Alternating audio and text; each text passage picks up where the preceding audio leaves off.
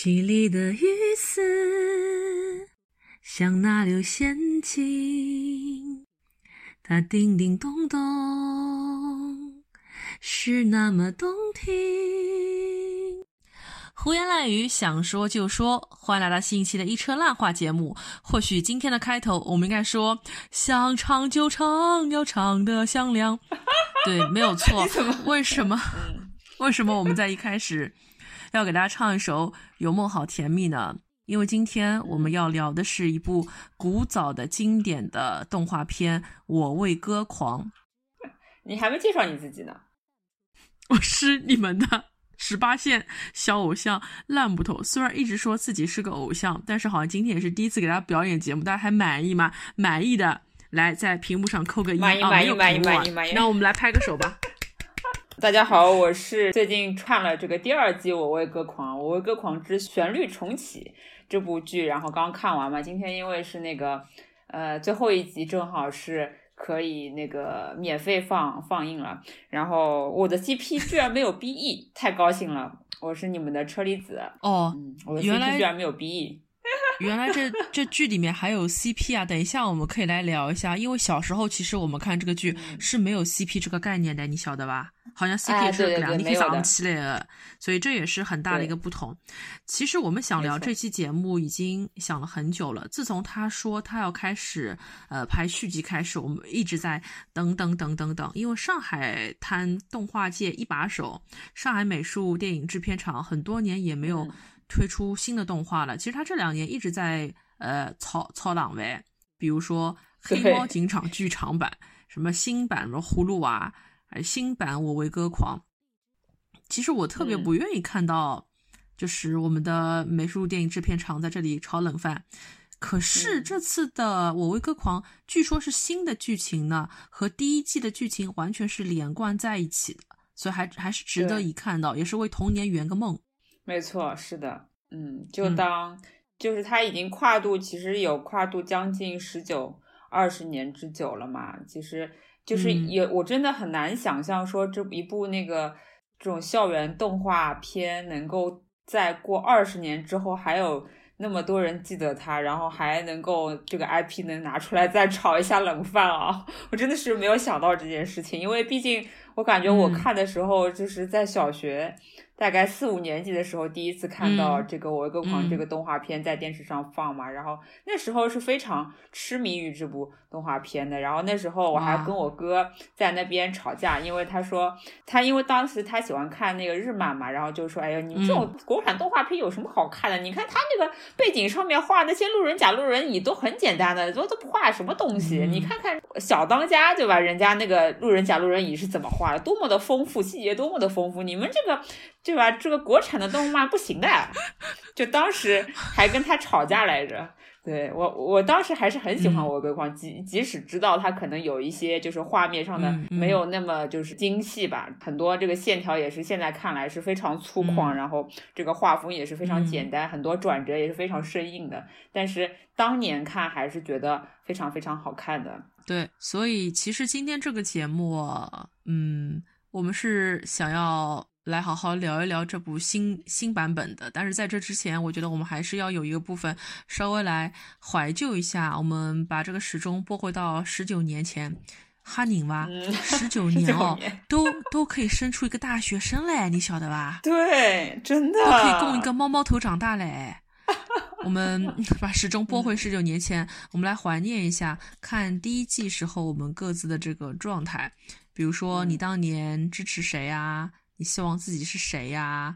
然后以及对于当时高中时代，就是高中的这种氛围里面，能有这样的那种这种偶偶像啊，然后就是有没有一些投射啊？来，我们请锤子老师先聊一聊。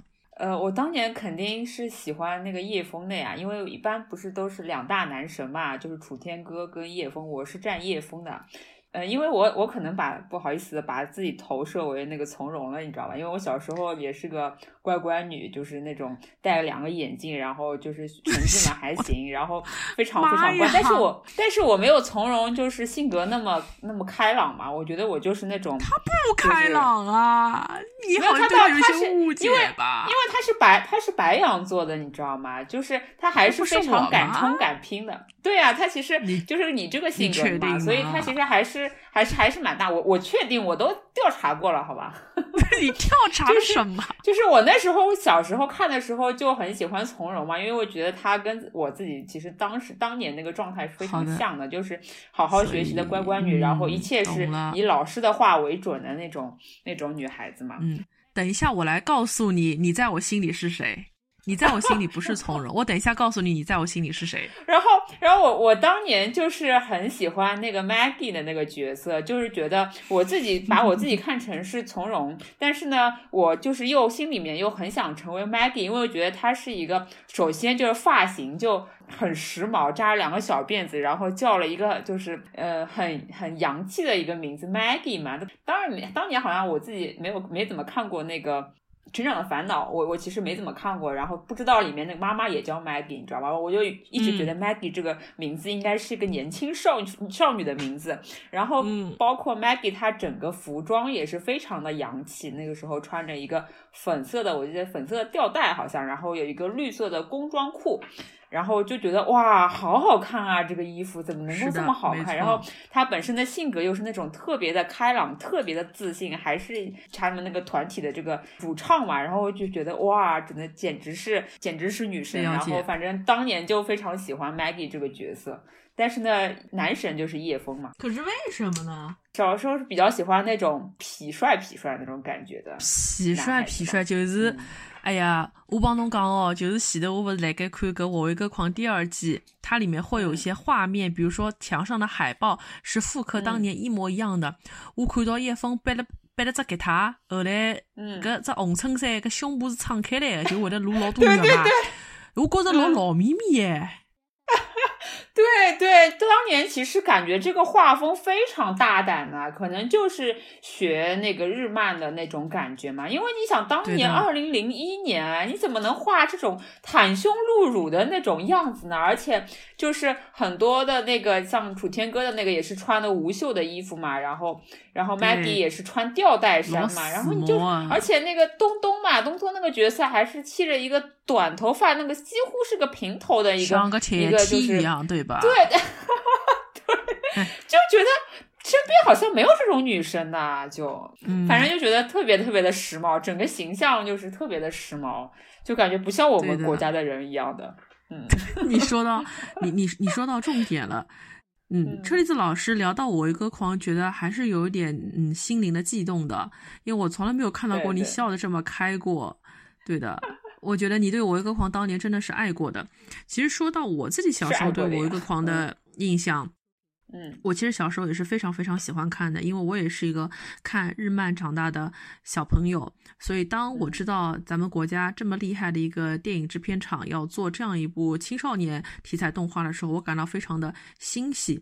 而且他当时是在那个上海电视这本杂志上，呃，大家都小时候看过上海电视吧？出门第八件事买上海电视上就先一批登了我一个狂的一个人设图，就是啊，楚天歌，呃，叶枫，从容。Maggie 这几个主要人物的一些人设图，然后从容是一个让我觉得很特别的角色，因为别人都只有一个人设图，他有两个，因为他以前是个麻花辫的一个眼镜少女，对，后来不知道是经历了什么事情之后，就啪啪的剪掉，然后拿掉了眼镜，变成现在大家看的这个短发的从容。他那个短发的人设图还是他穿了一个蓝色的一个裙子，手上拎了一个包，是手上拎了个包吗？反正还蛮蛮蛮清纯文雅的一种感觉，对，蛮清纯的，对。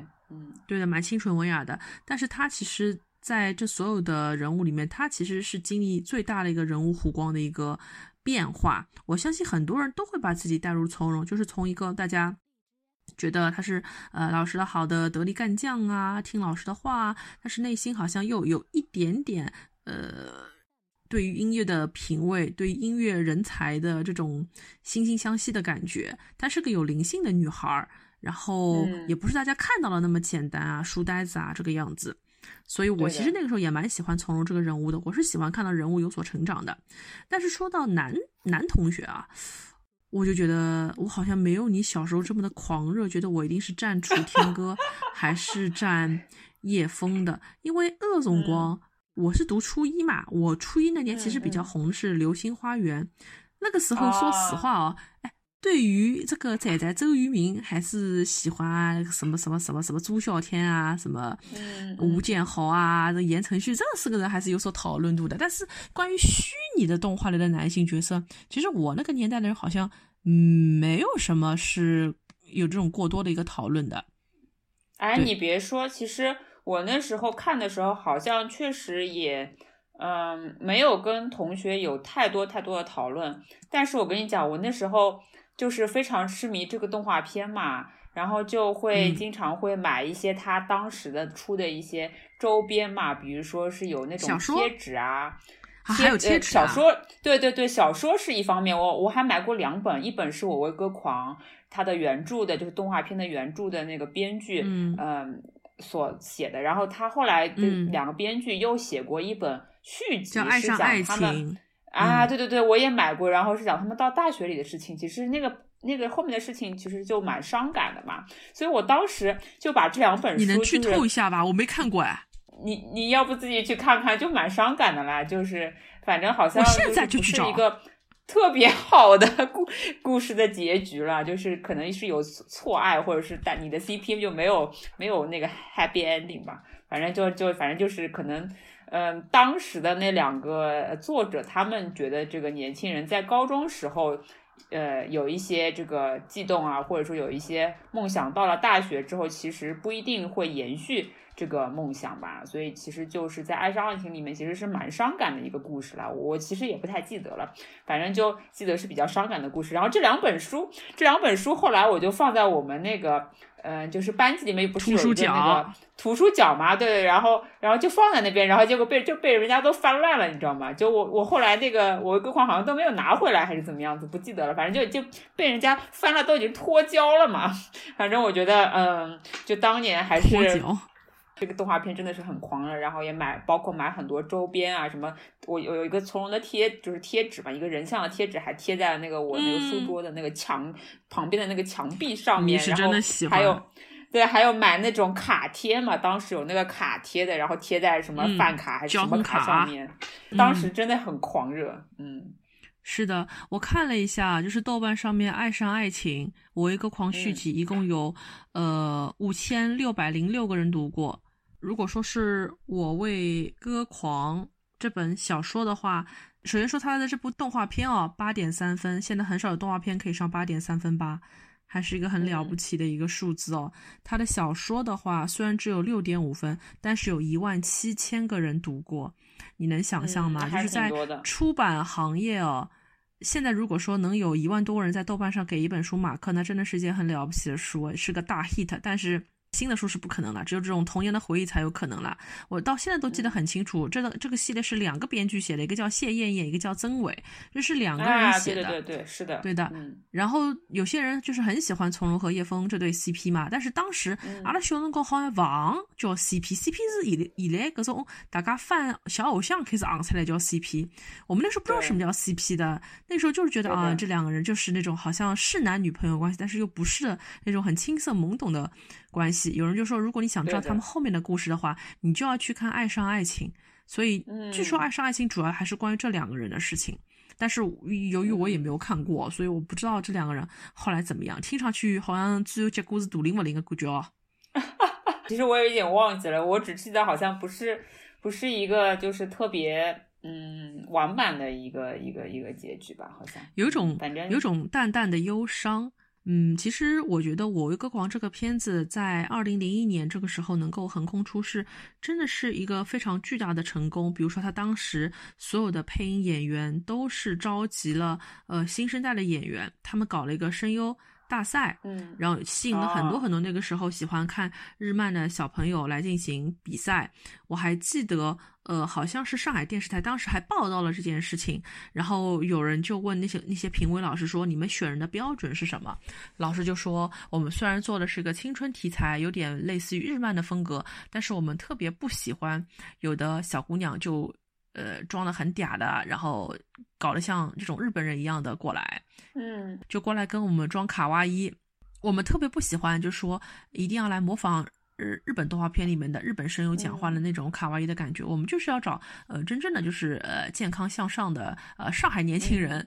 的这种形象，所以后来不管他们后来选的是呃叶枫的配音演员叶启山，还是楚天歌的配音演员袁袁维杰，他们其实都是当时是真正的年轻人啊，那真正真正的青葱的年轻人，所以整个第一季给人的状态就非常对，包括当时给朱丽丽配音的这个冯俊华也大概是二十五六岁的感觉，就总体而言比我们现在比我们两人年纪都还要小。嗯。所以就总体来说没有没有差太多，就。是一个青春的配音班底，真的是一个真的是一个青春的一个配音班底，然后觉得每个人都是非常的有有灵魂，然后为什么会觉得十九年过去之后这个剧还能拿出来继续的 所谓的炒冷饭也好啊，或者是重续经典也好，其实反而是因为那样的人设和那样的校园。其实我们仔细想想，在中国是不存在的呀，它是不存在的呀。就像锤子老师刚才说的，这样的人其实你很少看到周围哦。我们有像 Maggie 一样，什么高中生就开始穿这种露脐装，什么粉色的吊带衫、白色的裤子，然后头发是那种颜色的，像东东一样剃个像铁剃铁剃头，对吧？然后 像那个叶枫一样，侧敞开子了，袒胸露乳。其实这样的人在我们身身边，别说是形象，你是找不到的，连他们做的事情都是找不到的。哪有给高中生 就是这样的舞台去组乐队呢？可能有，但绝对很少啦。然后说到第二季里面，他们搞了这个什么全高音乐比赛，嗯，更是不可能的。啥时候给高中生举办这样的比赛，然后大家还搞得人五人六的，什么男团女团都出来了，这个是绝对不可能的。这个是要钱的，好吧？造型要钱的，乐器是要钱的，衣服也是要钱的。高中生啊，不用短视吗？没个空呀。但是你别说，但是你别说，其实我我我那个，我后来升到那个我们那个高中了之后，真的有在高一的时候。他们有自己组过一个乐队的，就我不知道是不是受我为歌狂的影响，有有有有有。对，但是真的有有人自己组个乐团啦，就是自己就是创了个呃那个社团，然后有有在那边弹吉他的，然后有在那边打鼓的，然后有在那边就是在一些什么学校的那个晚会上面呃弹唱的，自弹自唱的，我觉得都是还是有的，但是只是说可能。当年，嗯，就是这种，嗯，那样子的，就是形象也好，然后就一心为音乐也好的那种，呃，这种乐队的氛围，其实好像，嗯，我感觉还是一个比较相对来说比较一个美好的期望啦。应该在学生当中，应该大家，因为他毕竟他的这个学校的背景，南华高级中学的背景是那个复兴高级中学嘛，它是一所市重点的学校嘛，哦，对。然后他的那个 Maggie Maggie 他们的那个所在学校第一女中是那个市三女中，对对对。所以其实我感觉就是，虽然可能学校里面有人组乐团什么的，但是真的要这么一心扑在这个音乐上面，什么要以后成为什么音乐学院的学生，好像这个还是比较少见的吧？我感觉，而且什么在一组乐团能组三年，我感我感觉也是。有点少见，再更别说这种什么全全全市的这种什么音乐比赛啊，我觉得，呃，可能大学里面会有吧，但是高中里面好像基本上没没校园四大。歌手，嗯，其实这个还是二十多年，嗯，二十多年过去了，我们没有觉得现在看它里面的一些人物觉得很过时，或者说觉得好像有点跟第一季接不上，其实接的还挺上的。其实是因为它本来就是一个很理想主义的一个环境，它曾从来就不曾存在啊。当时我们的校园没有达到，今天我们的校园应该也还是没有达到吧。而且他们那种要跟什么冷老师对抗那种精神啊，我觉得没有一个学生会吃那么有空的哦。让我来揭晓个谜题：车厘子老师在我心中到底是谁？其实车厘子老师在我心中是楚天歌。哦，是吗？你没想到吧？这我都变性了吗？出现了什么金句啊？我们不要看性别，我们看看人物的性格和做的事情。你是说性格对吧？嗯，对的，因为我觉得楚天歌嘛，大家觉得他是两大男主之一。呃，他跟叶枫的性格可能刚好相反。叶枫就是那种非常有个性的、桀骜不驯。老早小辰光，我觉得有一种谢霆锋的感觉，因为谢霆锋嘛是一个背了只吉他，然后叫村长的感觉，是有点像谢霆锋呀。那个把那个衣服撑开来，就是还有那个发型，真的蛮像的。是的，就像那个《谢谢你的爱》一九九九时期的谢霆锋，然后楚天歌相对而言的话，就是一个比较斯文儒雅，他是南华高中的一个算是领袖一样的人物，就是是一个比较 decent 的一个人了。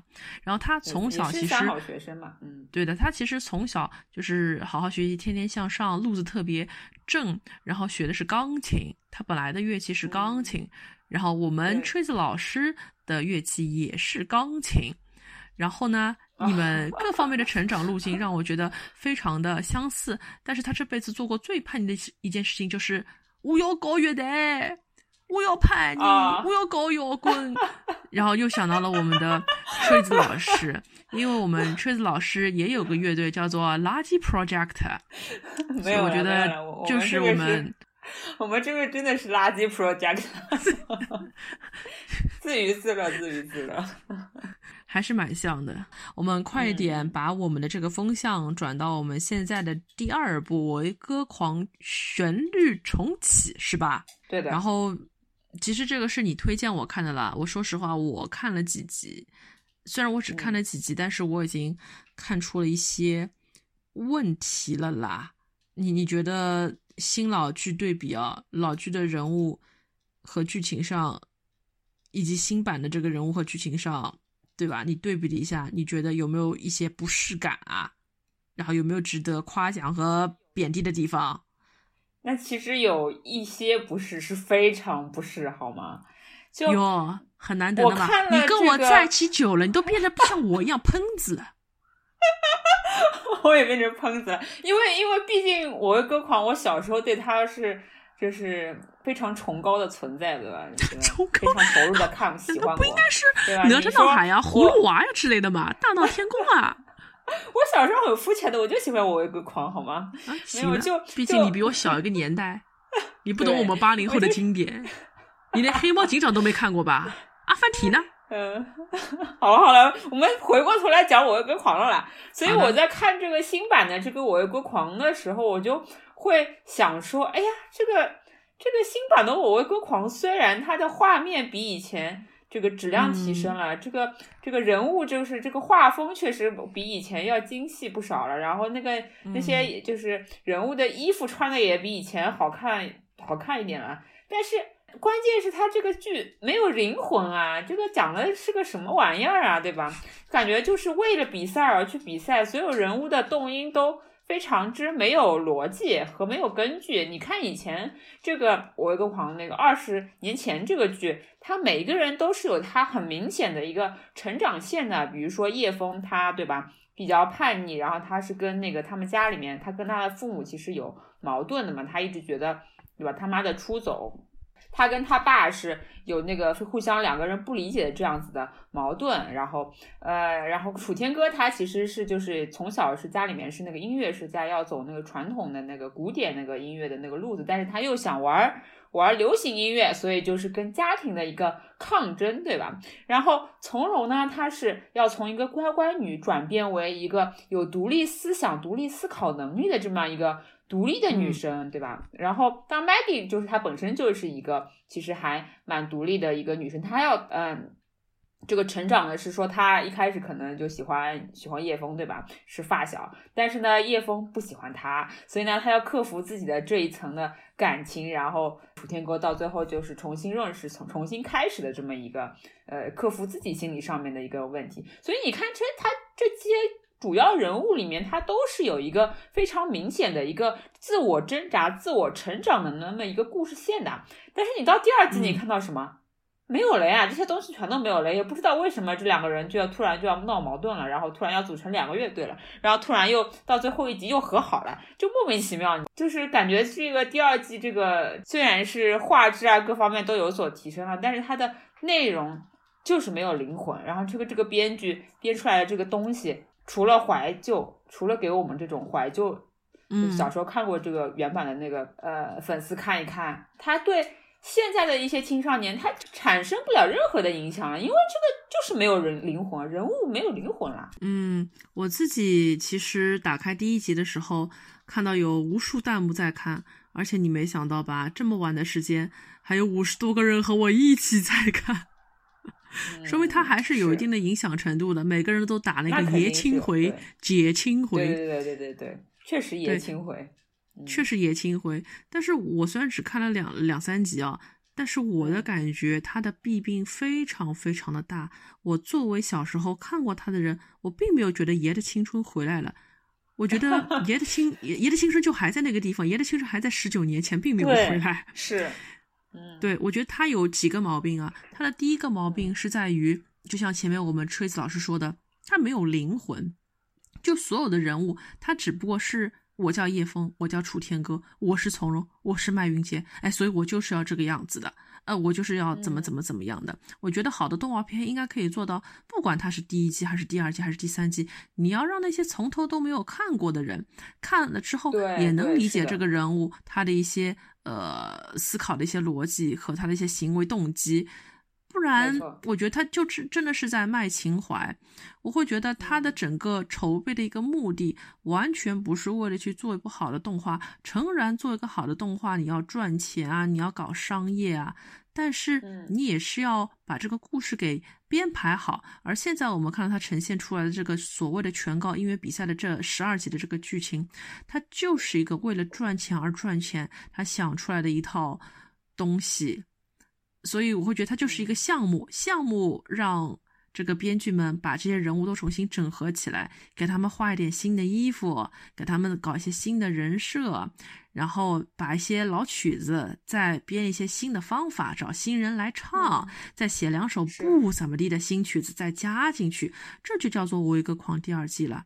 它根本就不像当时我们一手看着书。我们一边看着动画片，我们一边还能够买那个《维歌狂》那个音乐的磁带，听胡彦斌，对对，听灵感乐队，我也买了，听听呃《有梦好甜蜜》啊，《我的舞台》等等等等。他那些经典的歌曲真的是无法取代，所以会觉得新的这一季完全就是为了坑钱而坑钱，卖给了 B 站，然后赚一点银子，然后可以再让这个厂再续续命。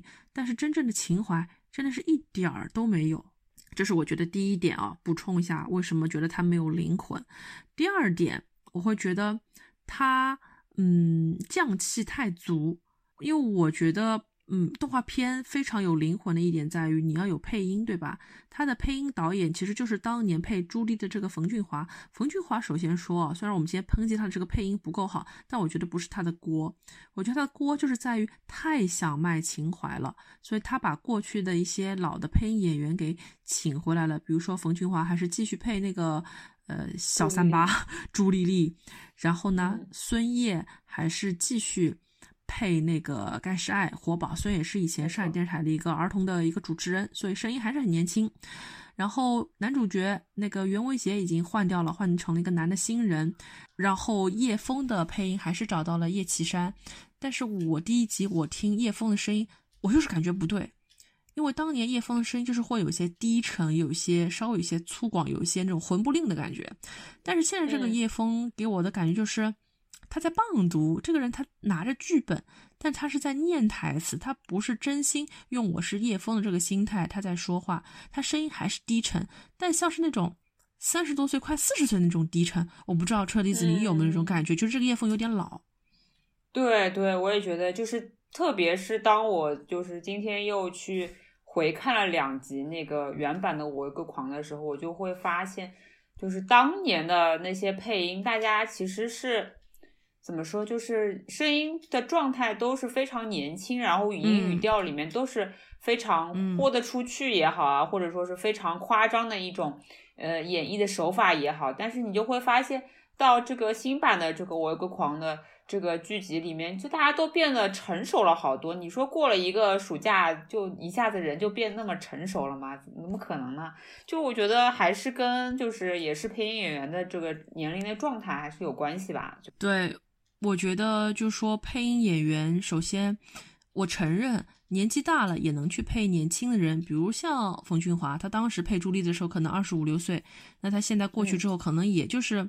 可能四十岁了，四四十多岁了，但是他因为是专业的配音演员，他从九几年就开始配《成长的烦恼》里面的小孩儿，然后我是听着他的声音长大的，呃，所以他作为一个专业的配音员，他知道怎么去调整他的呼吸啊、音色。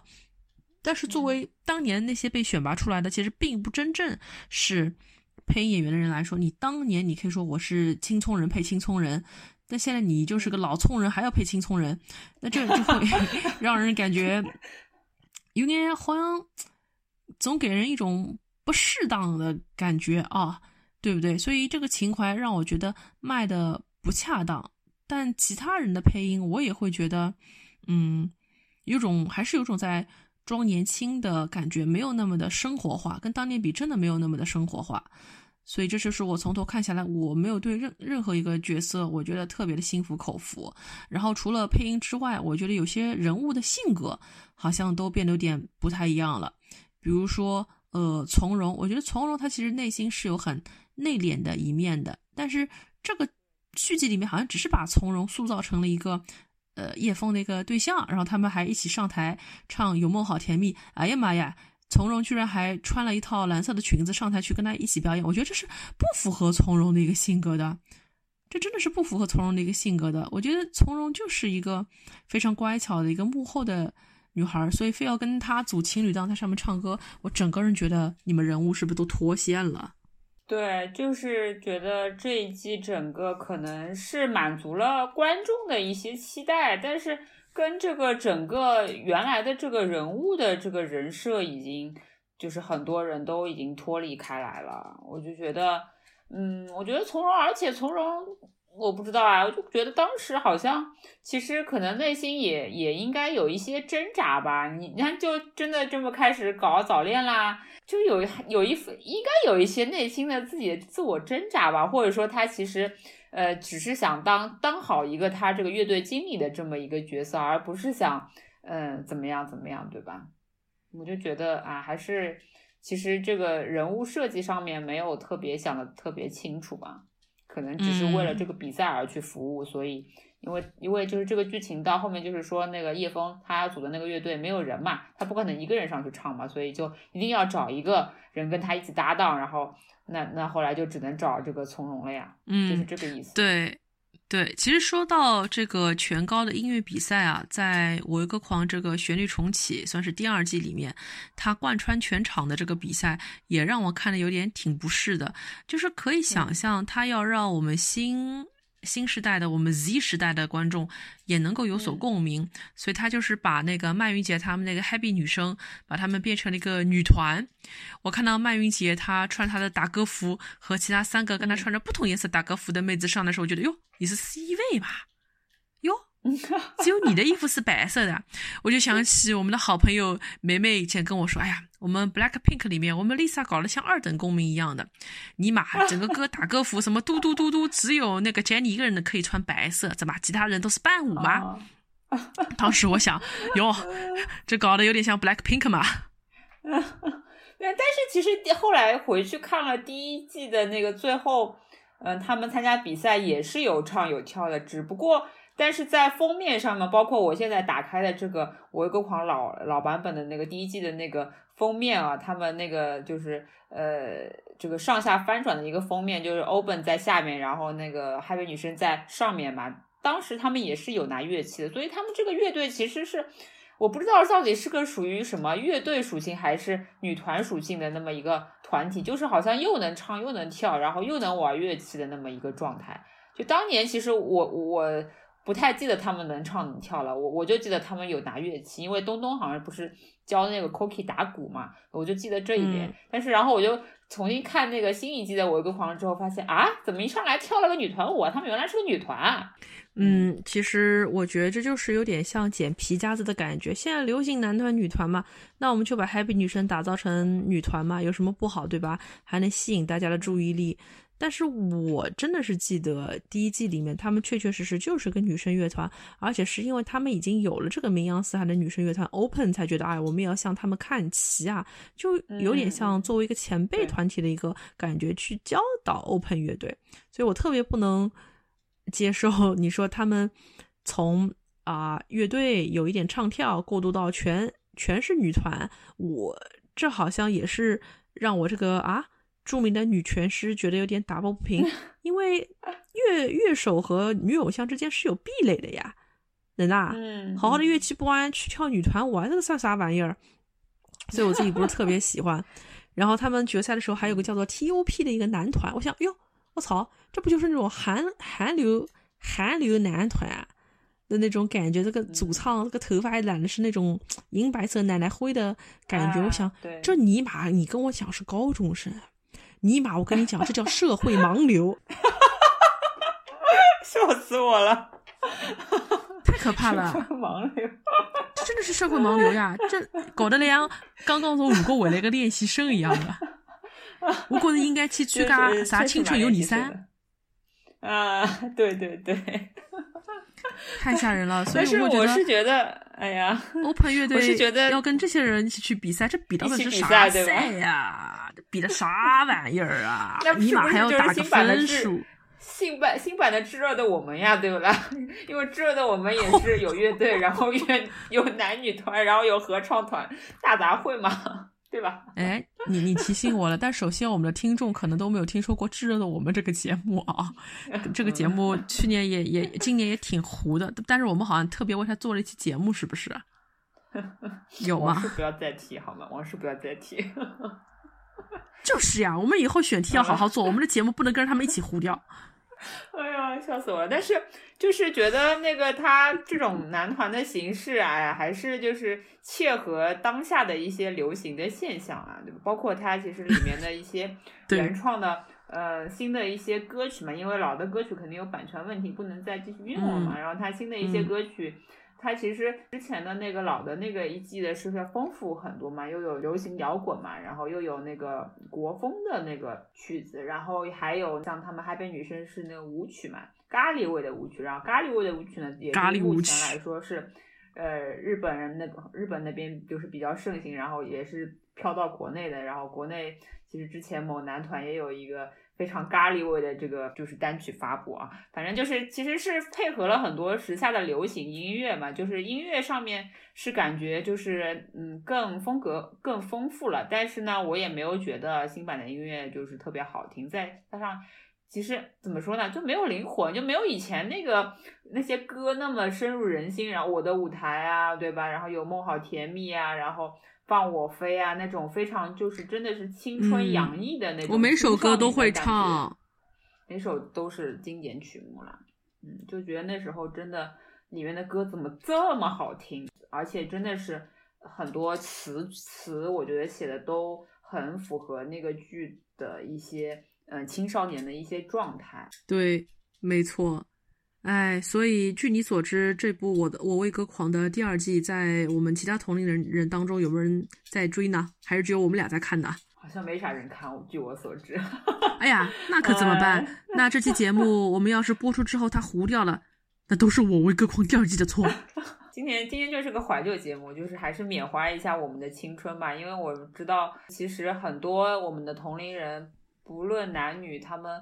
都是有看过呃这部古早动画片的嘛，然后在当年也确实是一个非常非常轰动，然后非常嗯怎么说呢，就是横空出世的一部呃中国的动画史上从来没有过的一部青春动画剧吧。反正我就觉得当年真的是一个也是一个传奇了。确实好像，嗯，他说他要重置的时候，在朋友圈里面是掀起了一个小小的一个波浪，但是。真正它上线之后，我现在身边没有多少人在讨论这个事情，它的讨论度比较低。但是事实上，它在呃 B 站上的一个播放量，每一集至少还有十几万吧，我觉得还是比较可观的。有一小部分人还是在关注的。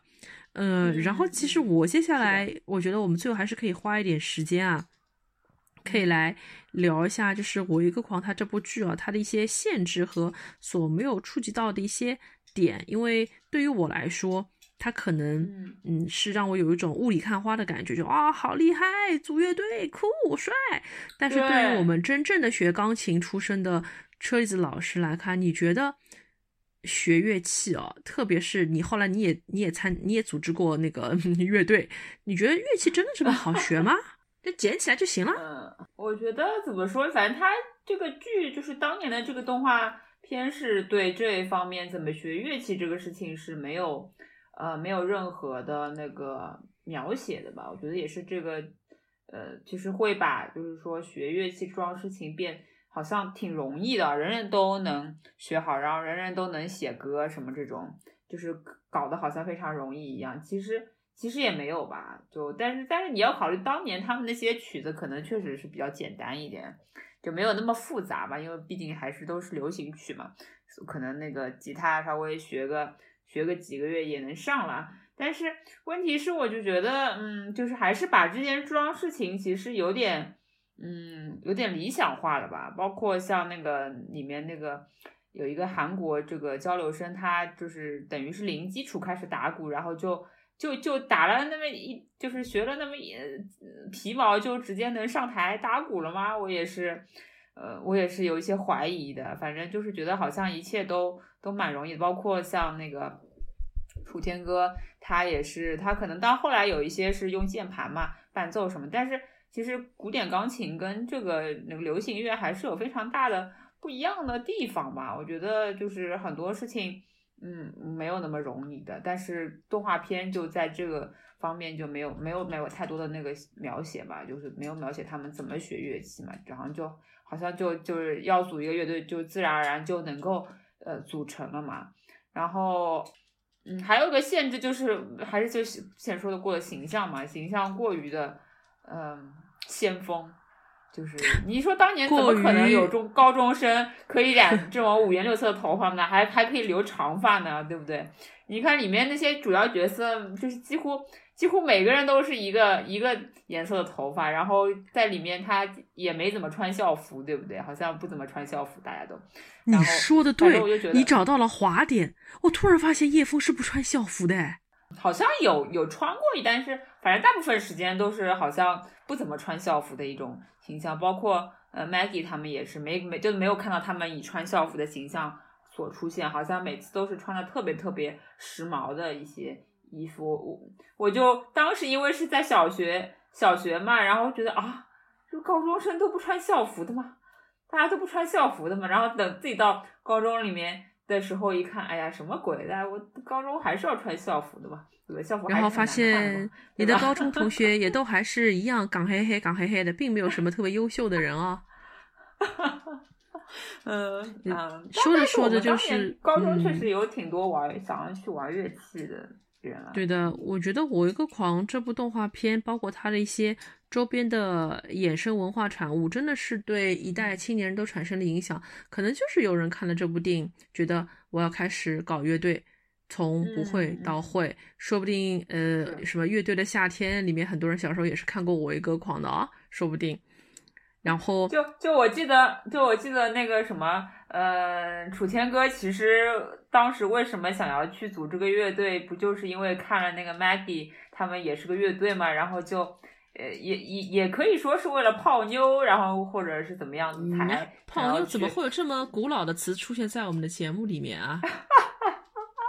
这就搭这个你就会发现，就他这个动音倒是二十几年来都没怎么变啊。我就之前看那个乐队的夏天，人家那些我们用乐手不是也说吗？新鲜的词汇来 说，好吧，现在叫套路，套路小姐姐。哦，原来是。哎呦，阿拉阿拉真的是来盖搿道冒 冒充冒充年纪轻的人，讲出来闲话侪是老古老闲话，啥泡妞，现在叫套路。要学乐器要耍帅的这个。这个动因可能是几十年都没有变的一个一个，长久以来都是都是差不多的一个。